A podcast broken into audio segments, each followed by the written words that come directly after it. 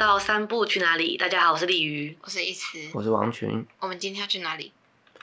哎，最近大家有没有发现那个社工师考试已经考完了？对，刚考完。对，我都已经考完快五年了，这样。你考完快五年了吗？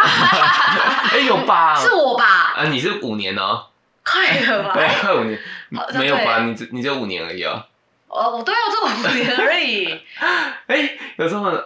我是一百零七年考的。哦，对，我是一百零九。哎，对。对啊，好了啦。还有三年，我考完三四年。没错，没错。对，我记得是一百零九年。最近那个一百一十二年的社公司刚考完，对，那就是第一次刚考完嘛。对。因为之前好像跟大家分享过，社公司的考试每年考两次，然后七月是第一次，然后一一月是第二次，这样。七月是第一第一哎，七月是第二次啊，七月是第二次。对啊，对啦，年初那个是第一次，一月是第一次，七月是第二次，然后第二次目前已经刚考完。刚考完。对，然后这一次。有一个题目有还要引发一些争议，然后还有让那个诶、欸、那个出题委员出来道歉，这样。对，嗯，对。好，那这个请鲤鱼跟大家分享一下到底出了什么事情。没错，这一题呢是在我看一下哦，在一一二年的第二次考试的考科是社会工作，然后里面的第三十四题，它里面的题目是这样论述的，它是提到是原住民移居都市之后。常从事肮脏、危险及辛苦的工作，加之远离了原有的支持网络，那子女照顾跟贫穷的问题会导致家庭关系紧张、儿虐与家暴。下列何种改善方式是错误的？对，它的原文是这样的。那这个题目就是刚出来的时候啊，其实在呃社社工界，应该说一开始是在那个原民的社工。呃，学会里面有认真的讨论这一个题目，然后呃，在他们的 FB 里面也有提出为什么他们反驳，就是觉得这个题目是不合适的题目这样子。对，那我也可以简单讲一下我在看到这个题目的想法有几个面向，就是第一个是在呃原住民移居到都市的时候啊，虽然他们。他呃，有一些人，他确实是从事第一级或第二级的工作，但是并不代表他们远离了他们原有的支持网络。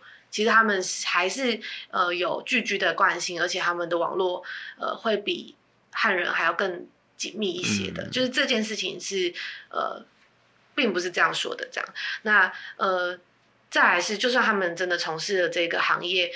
也不一定代表子女照顾跟贫穷的问题会导致儿虐跟家暴的状况，嗯、所以整体来说，其实这个题目是有被过度归因的状况，嗯、而且呃，也不只是都市原住民，或许对于从事第一级、第二级产业的的工作者，可能也会被这样子的过度归因，对，所以这个题目是不合适的，而且也会有点过度标签化这一群人。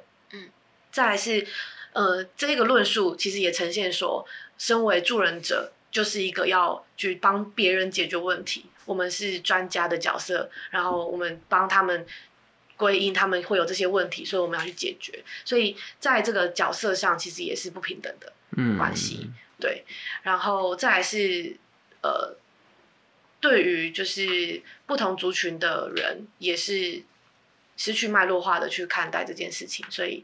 其实是会更加深大家对于不管是多数原住民或者是从事一二级产业的工作者都会有这些状况，就是会有被标签化，会增加刻板印象的状况。所以，在尤其是在社会工工作的考试里头出现这个题目，确实是蛮不妥当的。嗯，对，所以呃，就是呃，虽然说就是考试考试院对也有在针对这件事情有提出说明，嗯，对。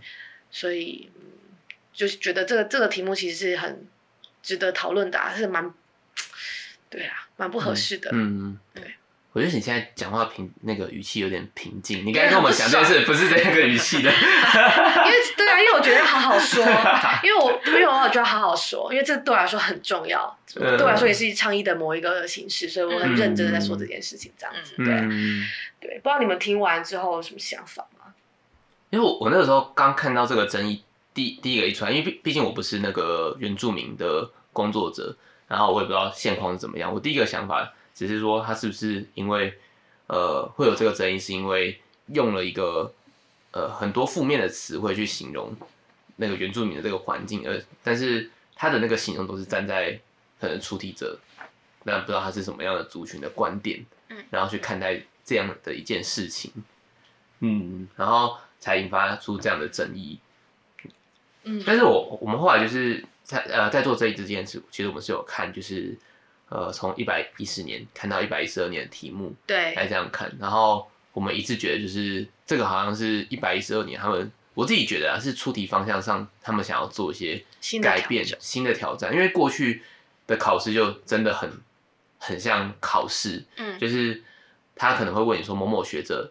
讲的这个东西，那这个东西代表什么东西？对，类似他们都会考这种题目，没错没错。然后这种题目，呃，确实有可能以前会不会批评讲说他这个东西跟实物距离很远，对，就是而且又跟实物距离很远。我即使不知道那个学者讲什么东西，对，但是这跟我们工作上其实相关性并不大。没错没错没错。然后有感觉到他这一届其实方向稍微有改变一点，因为除了这一题以外。我们也是有看到其他不同类型的题目，待会也可以跟大家分享。嗯，然后就是想要就是用更多的一些比较实务性的工作的案例，然后作为题目这样。嗯、没错。但是这件事情反而又更，嗯，更容易出现这种出题者自己的观点在里面的这个状况。对，我可以跟大家分享一下，就是我在一百一十二年的社工师考试里面有两次嘛，然后我针对直接服务，就是社会工作直接服务跟社会工作这两个考科来来看一下里面的题目是长什么样的。毕竟我也是很久没没做那个题目 啦，考试公司已经很久的事情了这样子。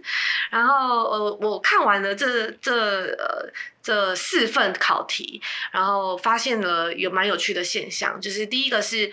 呃，在考题里面啊，其实出列出现了非常多跟多元文化、多元族群相关的题目。嗯，呃，里面会强调呃，社工如何要有文化敏感度这件事情上。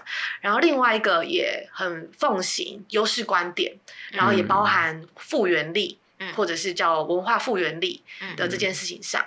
然后也增加了一些是针对灵性相关的公的的的考题在里面。嗯。对，所以呃，这个这些的面向啊，都有点呈现呈现到我们过去社工的，就是呃呃形成的脉络是先从问题解决开始嘛，嗯、觉得别人都是问题，我们在帮忙解决问题，到现在是强调合作性的，强调多元文化的、嗯、的服务价值，所以感觉在直接服务上，或许在这两派当中是正在做一些转环衔接的。的过程，嗯、所以这也这也呈现出，在这四四个四篇的题目里面，出题者是不一样的。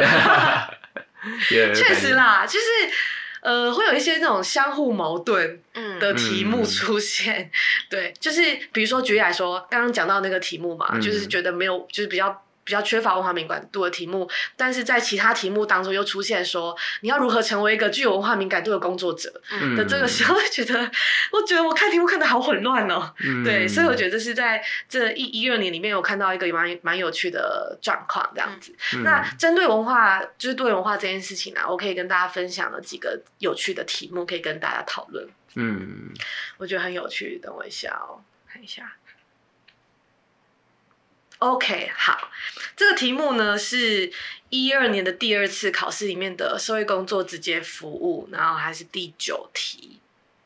好，他是讲到说有关于社会工呃社会个案工作的者，然后他在进行评量的时候需要具备多元化能力，哪一个是错误的？好，我先说错误的错误的答案是多元文化能力的培养意在。促使不同形态或者不同特质文化之间的相互融合，嗯，这个选项是错误的。你们觉得哪里错？现在是考试时间。对，考试时间，这个一次应该要得一百分哦。一词，一词应该是因为它是最新鲜的啊，最新鲜的社工师吧？刚考过的，对啊，超过分。给我赶快看题目。呃，想那个把你推下水。他，我觉得我我可以理解他的意思是说，嗯、就是应该要尊重不同的不同性质或不不同形态的文化，而不是促成融合。嗯，我在猜他的原本的设定是这样。嗯，但我想的是，融合跟童话一样吗？同呃融合跟，我觉得他他用融合这个词，因为嗯，这个可以回到我们之前有讲到说那个共融这个词嘛，之前有讨论到，但是呃在翻译上，其实有些人会把它就是有点搞混这样，因为在英文字上面它是有 Inclusion 对 inclusion 跟融合的那个字，我忘记它是用什么英文单，但它就是会不太一样，因为融合的那个意思。呃，比较接近，可能把大家放到同一个场域，但是我们没有依照个别的需求去，呃，提供一些措施.就很像是我们现在把那个那呃，可能像是资源教室的学生，把它放到普通班级，我们说我们在做融合教育，好像是用 integrate 吧？哦，对，integrate，哦，对对，整合吗？是用这个词，有点像这样，就把它们合并在一起。嗯，但是跟共融不一样，是在那个环境里面其实是没有办法满足所有人的需求。对，所以如果如果只是单看这个词的话，对，确实有些人会把这个东西，就是我们讲那个 inclusion 翻译成融合也是有.但是现在可能大家为了区分，会比较倾向讲成共融，这样、嗯、就是跟那个我们前面讲那个整合稍微分开一点。所以如果这个题目改成多元文化能力的培养，是在促使不同形态、不同特质文化之间的相互共融，就会是正确的答案嘛？嗯、我觉得会比较适合一点点啊。不刮他 assessment 都刮，还有什么就是后面对他的那个融合真的，因为而且我觉得单写融合的话，他会我直接看到会有一种感觉是，呃，这个融合是有一种把某一些东西吞掉的感觉。OK，嗯嗯嗯。嗯，因为我在想的是，呃，对我来说就是，呃，大家会说或许。不同文化之间是可以共同合作的，嗯。嗯，或者是呃共同生活的，嗯、但是不能够忽略了不同文化之间的异质性，嗯，对吧？他想要讲的是这个点，对吧？嗯，OK。那我想要提的是第 C C 选项，这个答案是对的，对的答案是培养多元化能力的阻碍，往往不是来自个人，而是来自组织、政策和制度。那我觉得个人其实也是会。会有蛮大的影响耶。对啊，这个这感觉就是一个很很想要找这个问题出现在哪一个层面，但是我觉得这、啊、这三者应该是共同互相影响的。毕竟组织组织政策里面也都是一个一个环环相对接受这样子的文化的个人，确实在在运作的。确实，嗯，就对对啊，对我来说是我可以理解环境影响人，但不能。不能不归因在个人，其实没有这个这个想法，或是没有打开这个心，对，去去理解，或是去尊重不同文化的人啊，嗯，对，所以我会觉得这个 C 选项也是比较有争议，我觉得很有争议啊，嗯，对，我觉得很有争议，对，OK，嗯，哎，讲回到你刚那个，我觉得你刚才提到说不同文化的异质性，我觉得我们目前的工作好像也也比较不会倾向于要让不同文化。做融合嘛？我觉得真的比较会接近说，我们想要让不同文化都可以共同生活，但是我们不一定要把，比如说强迫汉人文化跟原住民文化，呃，原住民文化合成一个我们叫做什么台湾文化之类的，对不对？就好像不一定要合在一起。但我会觉得是，呃，我就我自己的观点是。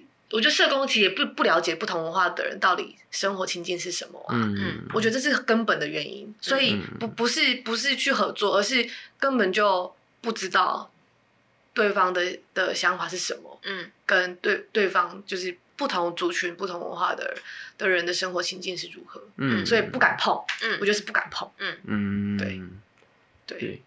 OK，行，那那回到这一题，那以你的角度，你对于多元文化的能力，这个就是培养上面，你 Okay. 你的想法是什么？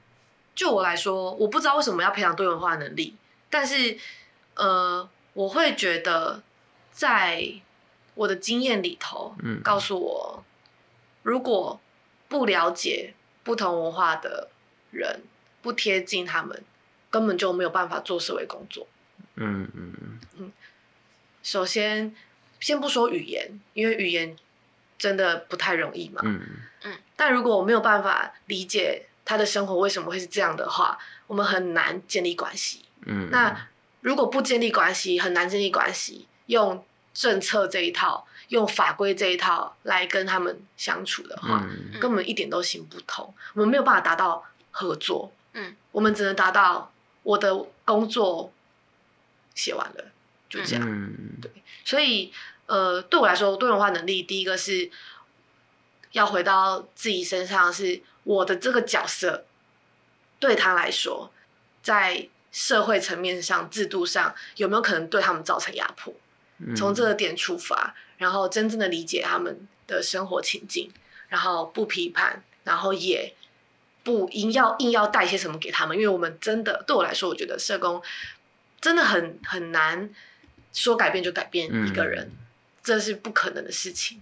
对，嗯然后唯有我们真的跟他们在一起，才有办法陪着他们看到一些些一点点的嗯。小改变。嗯。就这样，嗯。所以我觉得对我来说是社工在培养多元化能力的时候，之后会变会需要先拥有一个很谦逊的态度去面对所有面对到的人啊，每个人都是不一样的，嗯，对，所以也不单就就文化这件事情来看，而是每个人就是不一样的人，凭什么我们要去改变他，他就要改变？嗯，对，你这样讲，它比较像是一个对于我们之前很多工作其实没有办法实行，上面都有一些是我们可能带着我们自己的想法进去，嗯然后导致于那那些工作不是很顺利。对，然后拥有多元文化能力，是我们可以找到一个，也不能说找到，就可能很和他们共同沟通出一个方法。当我们可以理解到他们的文化嗯是怎么样的时候，再从中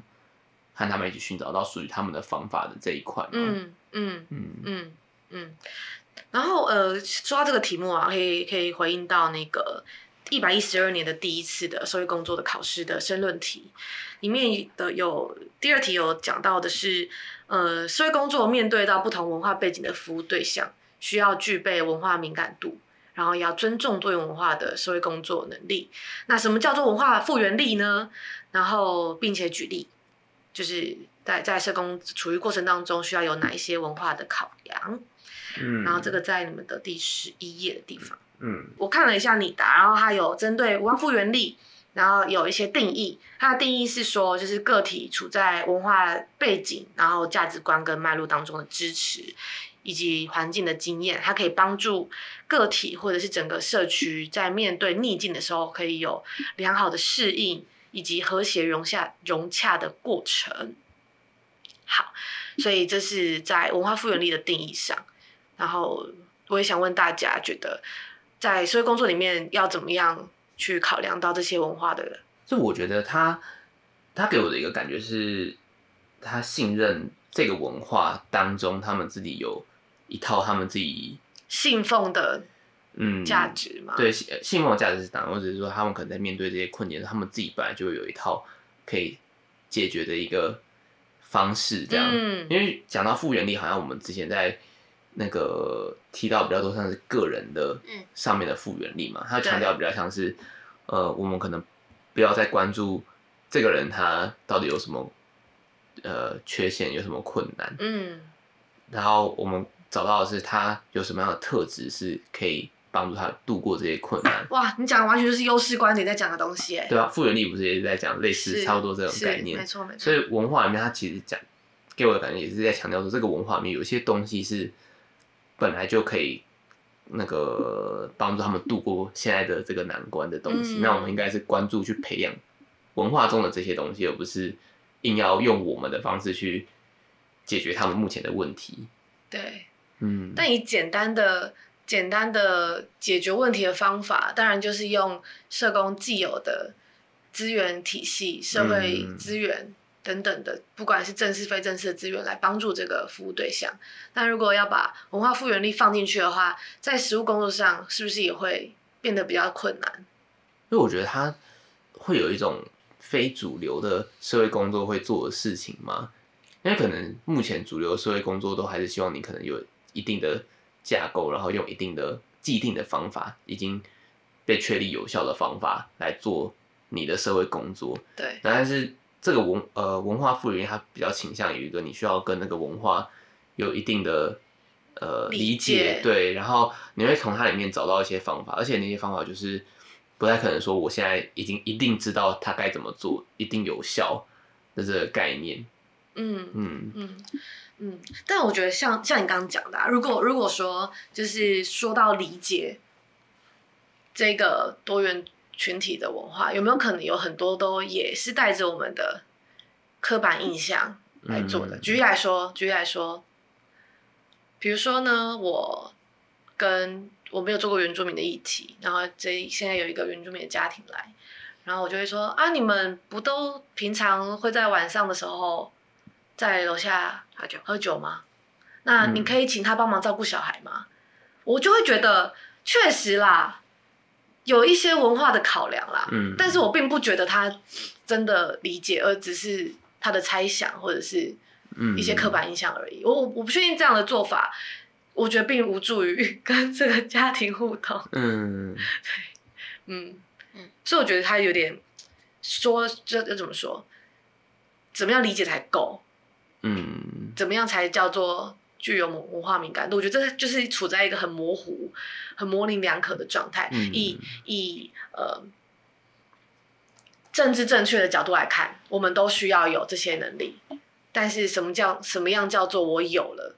嗯我觉得很难。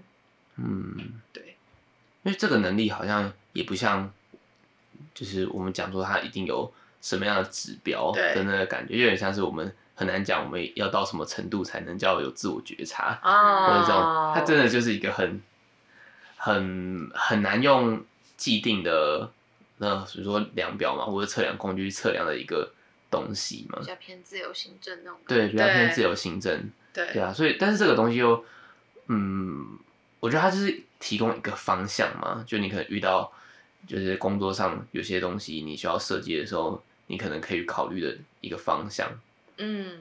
就是我今天可能要设计一个方法，那如果我我把这个这样子的想法纳入我的考量里面，是不是可能会让我的工作模式或者工作方法有些不太一样？嗯嗯嗯嗯嗯，或许对，所以看到这题目的时候，其实觉得很重要的题目，但是很难。嗯。应该说，应该说也有点难，透过这一个考生的回答，嗯，就知道他是不是具有一个文化敏感度的工作者。嗯，对，这是我对于这个题目的想法啦。但这题目确实是蛮重要的，也呈现了现在大家对于社工所所需要具备的能力，在文化敏感度上、文化复原力上都是肯定的，是走这个趋势的。嗯，所以我觉得这也是一件很好的事情。嗯，对。诶，那一直有想要补充有关于就是我们刚才讨论到文化敏感度还有文化多元文化能力这一块吗？刚刚其实要提一下，就是文化复原力跟啊、呃、文化敏感度这件事情嘛。嗯但我觉得就是文化复原力这件事情，它被强调，就是它也像是把复原力里面的一个概念，呃，里面的东西，然后把文化这件事情放到复原力这个里面。没错，所以如果要看的话，嗯，具体来讲，应该会比较偏，就是以那个系统观去看，其实文化对于可能族群或是对个体的影响力，就是比较偏句式的那个观点看文化在这个过程中的影响。但我觉得这很容易会落入，可也许会落入一个陷阱，是因为他这边讲到说，来自不同文化背景的服务对象，有很多时候其实，呃，假设以我们刚刚讨论比较多的原住民族这个来说，对很多孩子他可能有原住民族的身份，或是他的家家人是，但他不见得受他本身这个族群的文化所影响。所以，如果你又又生搬硬套他所谓，或是我们广义上认定的他们这个族群的文化，要来去解决他可能遇到的处境这件事情，我觉得反而他就会是一个陷阱。没错，因为他很可能他他所落入的这个处境，或是他的困境，我们需要需要社会工作介入的这个原因，并不是因为他的文化这件事情。但如果我们过度放大了文化，或者是就是社会结构的一些东西对他的影响的话，而没有看到他个人或是家庭的处境这件事情的时候，我觉得就会有更高的风险。嗯，就跟我昨天看那个《八尺门的辩护人》啊，里面就有提到的是过去的年代对原住民的的的歧视或偏见，都会认为为什么原住民不不多像汉人一点，但是现在的原住民会被会被讲的会是为什么不够你原住民不够原住民？嗯，对，嗯，就是是一样的意思。就像就像我也对我也想特别说一下，像在都市里面的原住民的的人，或许对他来说，那个文化已经不再是过去我们所谓的假设他是他具有阿美族的血的血统，嗯但并不代表他的生命经验当中是有。就是有回到原乡，或者是有呃祭典的经验的。那嗯这个时候再问他说：“那你怎么都没有回部落？那你怎么怎么根本什么什么怎么都不符合我对原住民族的想象的时候，对于他其实也是另外一个面向的伤害跟嗯跟，好像你没有做到这件事情就不足以称为你是原住民。所以对，确实像一直刚刚说的，嗯，也是两难。就是对于那个文化如何定义文化这件事情，其实是难的。就就在找文献里面呢，文化其实就只是一种生活呈现的方式而已。嗯。所以呃，但也因为家庭组成很差很多很不一样，所以那个文化就慢慢的被打散，变得更多了，嗯。很多很多的样貌这样，所以好像也很难说用一个样子去套在很多人的身上。嗯，对，嗯，我觉得好像你刚才讲到说，我们想要用某一种文化，然后拟定我们的策略的时候，我觉得好像有一种很，呃，就像我们可能在考题里面看到，这是去脉络化的一个呈现嘛。对啊，对啊，我们就看到哎、原住民，那我们必须靠原住民这三个字去想我们的策略规划的时候，我们就会用我们的既定印象去想。对嗯对嗯对，那我觉得这个真的都是很缺乏我们跟这些文化的里面的人实际接触的经验。对，确实嗯确实，我觉得他有点像是被过度滥用嘛，这样讲。是，就我觉得很多时候，文化敏感度这个东西的提醒，或者它被宣扬这件事情，是在工提醒工作者们。嗯，也许我们在工作的时候，我们需要意识地去觉察到，哦，我们现在服务的这呃这个个体或者这群人，他可能受到什么样的文化给影响，对但不能因为哦他是呃，譬如说他可能是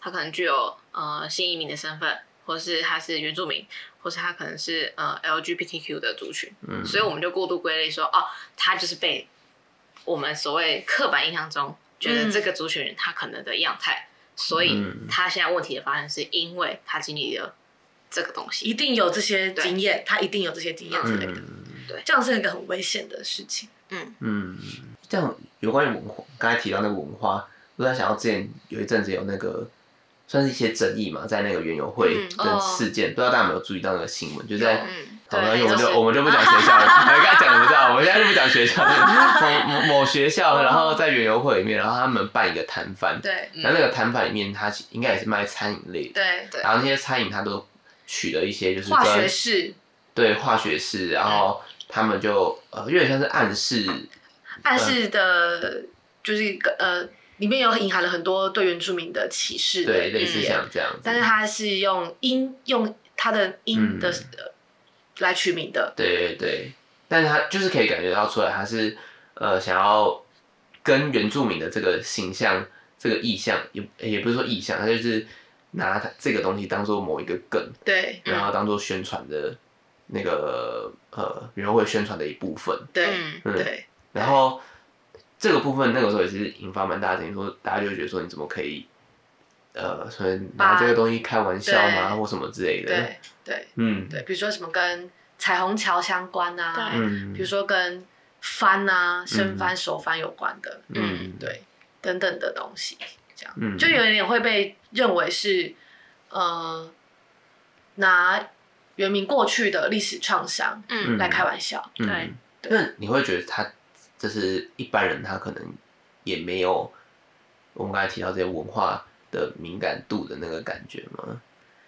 我觉得是就跟脏话一样，嗯。就是我们讲出来这个东西，我们可能觉得不怎么样，嗯，但是没有去意识到这一句话背后是什么意思，嗯，然后你在骂的是什么，嗯。跟它是怎么样被形成出来的。对。嗯对，所以我倒是觉得是一个，因为不了解过去原民所经历过的这些创伤，嗯。或者是被歧视等等的东西而形成的这个状况，所以我可以说是不理解，然后也缺乏文化敏感度嗯。的情境底下出现的结果，然后觉得这是一个可以被开玩笑的事情。嗯。嗯，对。但我觉得我在想，我们生活中这这件事情绝对不是只有这个时候被拿出来开玩笑，他们一定是日很日常的时候都会有类似的玩笑，或是甚至网络上也都会有类似的对。玩笑，对，嗯。甚至可能他可能觉得说啊，我我那些原住民的朋友都跟我跟我开这样的玩笑，所以我也他们都没在可以。对啊，他们也都没那么在意，你们在在意什么？嗯，嗯会对啊，这什么另外一派哦，就是这一派的讨论引发了很多，就是原民的，就是有要经营社群媒体的很多很多人们，嗯就是跳出来反弹反弹这件事情。嗯，但另外的反弹就会是，哎呦，怎么都那么玻璃心，嗯，怎么连这种事情都开不得，嗯啊也没有怎样，嗯又不是针对你们等等的这些东西也会出现。嗯，对。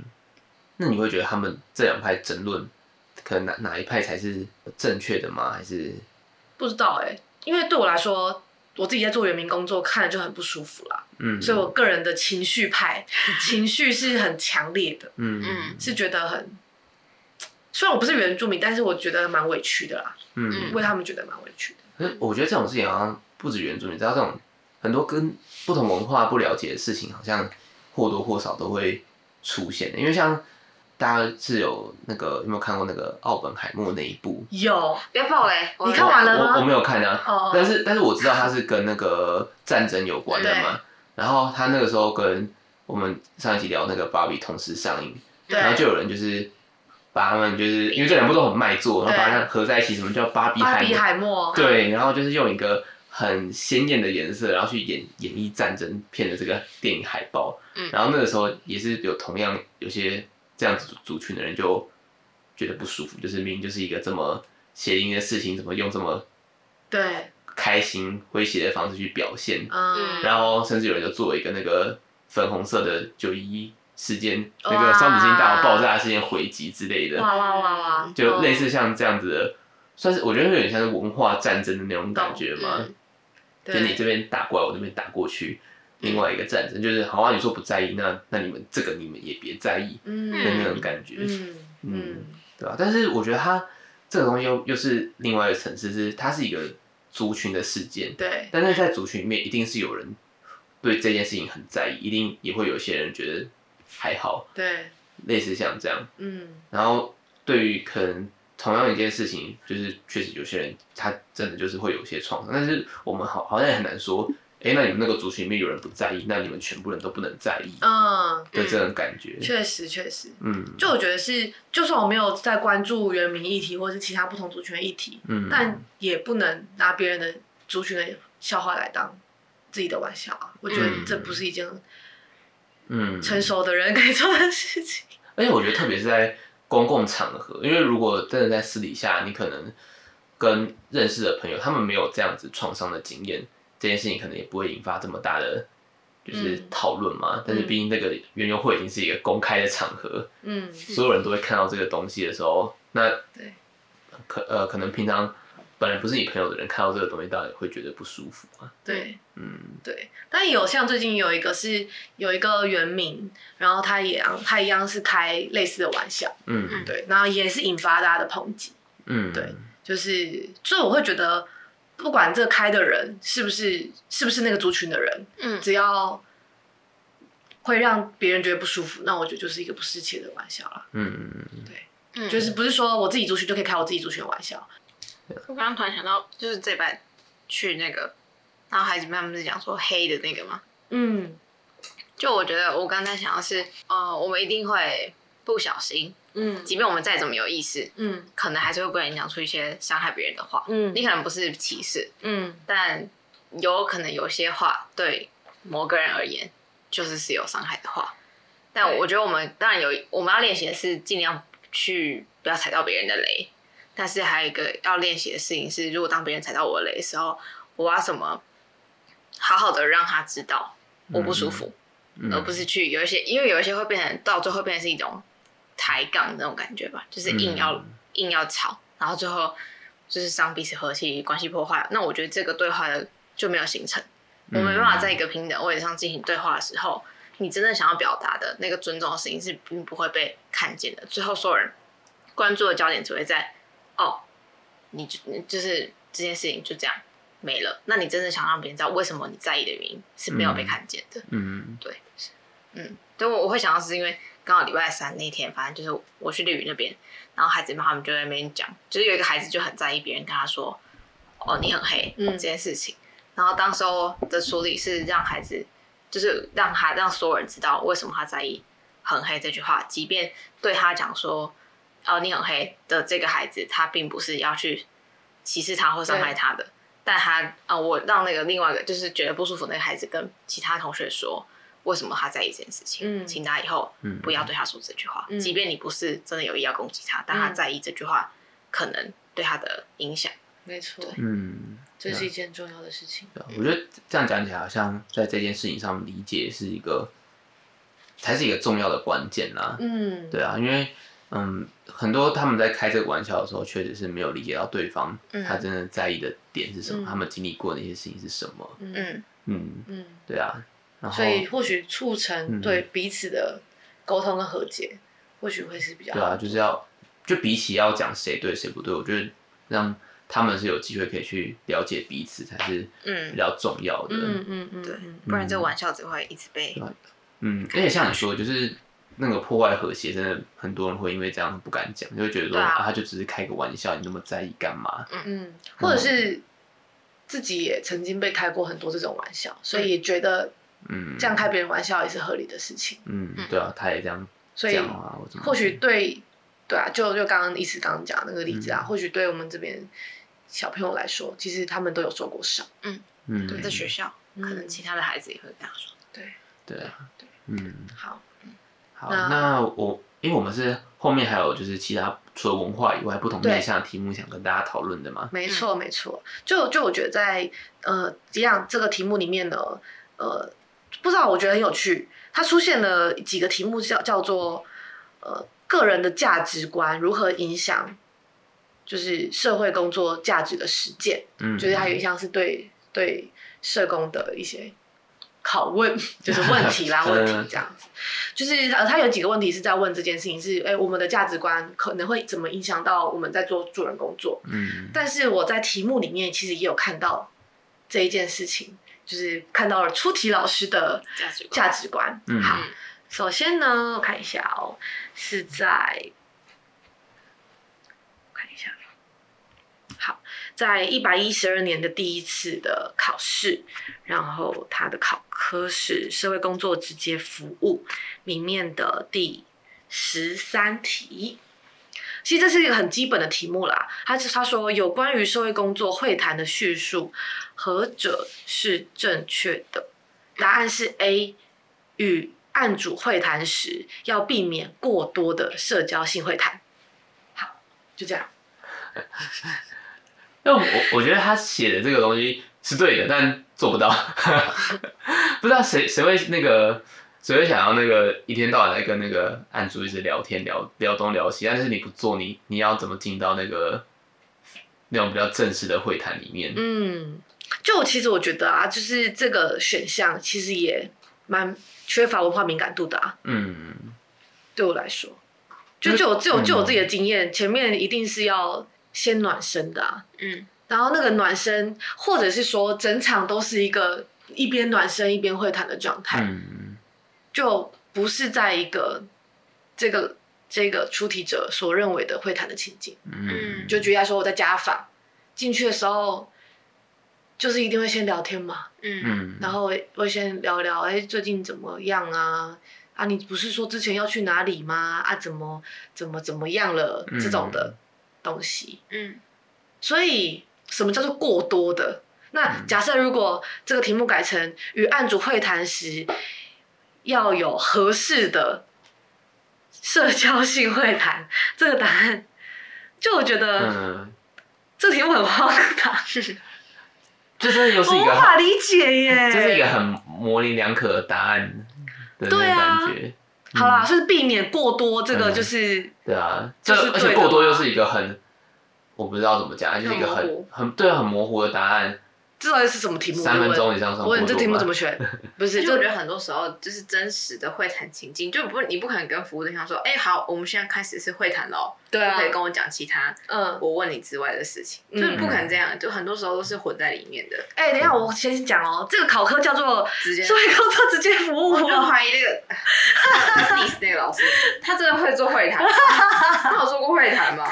对，好，然后我要接着第接着下一题，第十六题，有关于案主自我决定的叙述，下列何者正确？正确的是 B，就是案主自我决定的权利，并不容许自我伤害或伤害别人，这个是完全没有问题的。嗯，但我的问题是在其他被拒被删除的选项，第一个是，即使案主的抉抉择不不适当，也会找到保护自己的方法。嗯，好，这个选项。因为他我他单这样子写，真的很完全去了你的不适当是什么？对啊，他说他今天想睡到十二点，算不适当吗？对啊，说我今天不想工作，想睡到十二点。对啊，但那他会找到保护自己，他保护自己，他照顾自己，照顾照顾的很好啊，很好啊。他这个就是，那你很难讲他是错的。而且，而其实老实说，A 选项其实违反了那个优势观点的原则。嗯、对，嗯，就是案主是有能力，然后是有潜能的。所以，如果他，所以 A 选项其实是出题者不信不信任案主会做出保护自己决定的方，保护自己的决定。嗯，对，所以，所以我就觉得，我就觉得说，我似乎看到了一些出题者的价值信念是什么。嗯嗯。然后还有再来是 C 选项，社会工作者无法满足案主想望的需求时，只能让案主决定。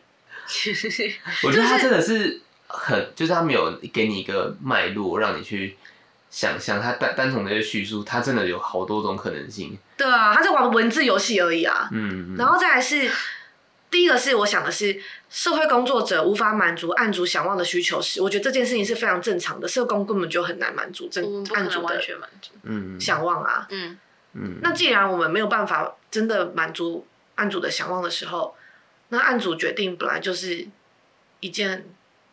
正常到不行的事情，嗯，就我觉得这个题目会让我觉得他把社工的角色放在一个很高的位置，嗯，然后我就会觉得凭什么？对啊，如果是这样的，如果这样逻辑的话，D 选项才是对的。D 选项是当案主未成年时，社会工作者可以代替案主做决定，这个才是对的选择吧？如果是这个出题 的选项来说，这更多，这真的更多，我觉得很好笑。我就觉得看到这两个题目之后，我真的是叹为观止哎！一百一十二年的题目，叹为观止。我会觉得看完这一题会让我觉得，就是社工就就是在推卸责任啊，出事了，因为他自己决定，按住自觉，对，不关我的事。嗯，其实我提出来的，他都都不是他想要的。对，嗯，对。我自己是觉得这个东西真的很难出题目，因为。如果把它换成申论题类的，可能就我觉得还好还好解决，因为你可以比较完整的去表达你的叙述。例如说，嗯，他今天就是提出一个，就是什么，你今天讲述一个呃情境，然后跟他说，如果你用案主自觉的的角度，你会做些什么事情？那他可以我比较完整的去阐述。嗯、但是你把他那些很多的脉络把它浓缩，嗯、然后因为毕竟你要浓缩，你就只能简化它的那些脉络嘛，然后简化为。他的选择不适当，我怎么知道他什么会不适当？对啊，所以变成是选择题的话，这个真的你考题又要多，然后然后你又不可能全部都出申论题。是啊，但是你出成这个题目，就是它确实不是一个很好的题目的表现方式。所以我觉得前面那个那些文化一些题目，它的方向它确实是很想要做一些比较火的题目，而不是单单只问你说某个学者讲什么话，讲在哪一个话。对，但是。你又很难把这个题目塞在选择题里面，对，对啊，这我觉得是现在考试的一个困境嘛。没错，嗯，我也想要分享最后一题，我也想要做一个总结，嗯、就是最后一题。呃，是在那个一样的的考题，然后第二十九题，他写的是社区工作者与社区间的关系，下列何者错误？好，错误的是 C，就是呃，社会工作者应以社区居民自居，并避免与社区领袖人士来往来。我对于他的选项其实没什么太大的问题，嗯、但其实我觉得是，其实这个题目其实非常非常简单的，这个就是就算你没有没有读社会工作。你你你给高中生选，常理都他们都可以知道要怎么做。嗯但是问题就在于，这个题目叫做社会工作直接服务。嗯那这个题目很简单，并不代表你就是你答对了，你就是一个合格的，或者是觉得你就直接可以去社区里面做社区工作。嗯这是八竿子打不着，或者是天差地别的事情。嗯所以，呃，总结而言，我会觉得，呃，针对社会工直接服务这件事情，就像刚刚王群讲的，其实在考题上非常的难出。但但是也反映了一件事情是，呃，举例来说，在社区工作的题目其实是蛮简单的，但是并不代表我们能够在实际实务工作上是具有能力的。那但是我们又必须要考到证照，才能够称为我们是社会工作师。嗯那有没有可能，其实我们对于社工师的想象其实是过于狭隘的，嗯对吧？嗯对啊，那那到底我们要的社工师是怎么样的？所谓你说有专业容的的这个的专家是吗？还是什么的？我们如何定义这个角色？嗯所以在社区工作做了二十几年，然后可以奉行所有社工师考试里面的的的工作者，他们没有资格成为社工师吗？嗯对，这这我觉得十分有趣，然后跟大家分享。嗯，对啊。那我们这一集时间也差不多，我们其实这一集跟还蛮呼应我们上一次有一集讨论到，就是社考试对啊，社工师考试的，我们就今天给跟大家分享一下，那考试的内容可能都会跟什么有关。当然也不是说每媒体都有争议，因为有些它如果是像过去的考科，它可能直接跟你考说某某学者讲了什么话，对比如比如说什么争议。比如说某某学者叫片门提出的问题解决派当中的四批下列何者正确，绝对就只有一个答案了。对，这个这个就没有什么争议的。但是方向上，他们现在想要往一些比较活的题目去出的时候，确实也会面面临到我们现在正在面临的困难嘛，就是嗯，你要塞在选择题内，那这个东西又必须很简化，很简化，它的这个脉络不在了，那我们只能尽量去选择一个完全没有争议的题型，那不代表其他的叙述是完全是错的。嗯嗯，这个也真的是现在这个考科的一个困难、对啊，对啊，嗯。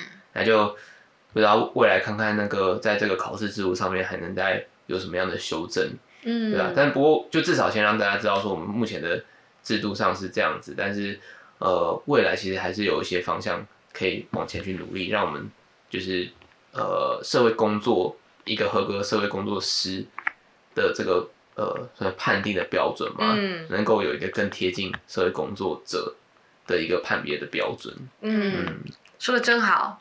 我刚刚突然脑中出现，如果把那个申论题跟就是选择题的比重调整，嗯。把申论题变多一点，你们觉得好吗？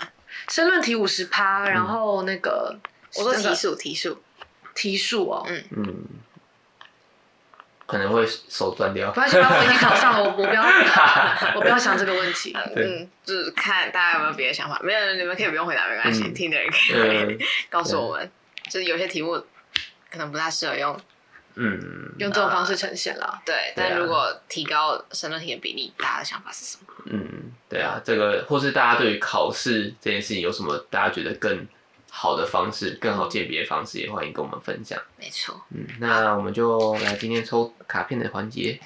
你又笑了，你竟然笑了。